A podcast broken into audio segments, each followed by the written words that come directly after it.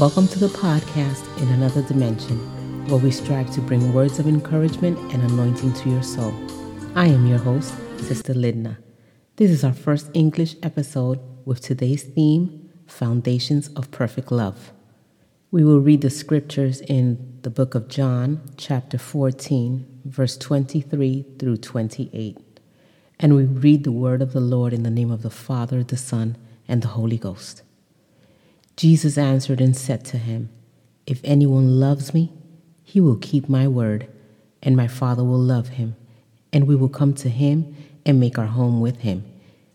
He who does not love me does not keep my words, and the word which you hear is not mine, but the Father's who sent me. As we approach the day where many celebrate love and kindness, I think it's a great opportunity for us to remember what the foundations of perfect love is according to the scripture. Have you ever felt that nudge to make things right? Or a still small voice whispering in the depths of your heart? Have you ever felt something like a piercing pain in your soul? Or have you ever mistreated someone or possibly overlooked them by not taking the time to appropriately acknowledge them. Yes, that which we think is meaningless matters to our Lord, and the Holy Spirit becomes grieved. To many, that may seem okay, but to a believer, those careless acts that we take for granted can bring ruin to our spiritual life. When we lose spiritual sensitivity, we behave in an ungodly manner, but the Lord sees and knows how we act. We may even dismiss it and think it is nothing, but the Lord sees and weighs the actions of our heart. We must seek gentleness instead of pride, and humility over avoidance of our own faults. Grieving the Holy Spirit is a price too hard to pay. Jesus said in John 14 23, as we read before, If anyone loves me, he will keep my word. What is keeping the Lord's word? It isn't just to read and memorize it, it is living the word of the Lord out loud. And how can we do this? Simply by practicing what we have read and staying grounded on the firm foundation of God's love. We are all a product of our own decisions. We have no one to blame. Yet, God wants us to honor Him in everything we do. Despite if anyone else does it or not, we must continuously practice standing for an audience of one. We really must be brave during these times. We need to make bold prayers, asking the Lord to make us fearless. We need to be fearless, fearless enough not to care so much about what we look like to others. Instead, we must care about how our actions are affecting others.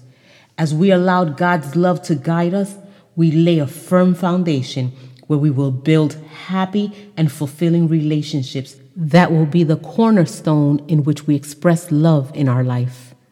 2 of Timothy 2:19 tells us, "Nevertheless, the solid foundation of God stands, having this seal: The Lord knows those who are his, and let everyone who names the name of Christ depart from iniquity."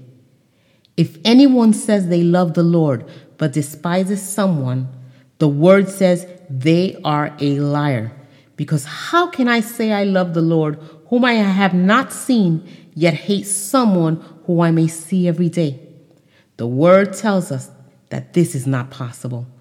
In Matthew 22 37 through 39, Jesus said, Love the Lord your God with all your heart and with all your soul and with all your mind. This is the first and greatest commandment. And the second is like it you shall love your neighbor as yourself. So you see, in order for us to claim that we love the Lord, we must be in right standing with Him. The foundation of this perfect love is living a life that glorifies the Lord, our God, with our mind, body, and spirit. Everything that we do will bring glory to Him if we were to do this. Our thoughts, our actions, and desires are for Him and in Him. It may seem difficult to do, but when we decide that we will live a life that brings glory to God, everything is possible. In the book of Philippians 2:13 says, "For it is God who works in you both to will and to work for his good pleasure." Therefore, we do not run this race alone. We have the help of the Lord through the work of the Holy Spirit that will help us in all of our weaknesses. And all that we say and do brings glory to God alone. If we love God, His word, His commands are not a burden unto us. We will surrender our will and desire to live lives that are pleasing to Him. Let's make sure our foundation is solid as revealed in Scripture. That Jesus was born, died, and gave His life on the cross at Calvary for us to be set free. That cross and sacrifice was out of love for you and for me. Jesus died so we can be set free. He gave his life so we can live again. And for one day, so we can live in eternity with him. Let's go on and love people back to life. If this message has been a blessing to your life, please share it with a friend. Subscribe to our podcast and leave us a review and stars so that others can hear the word of the Lord as well. Thank you, dear friends. Be blessed and be encouraged.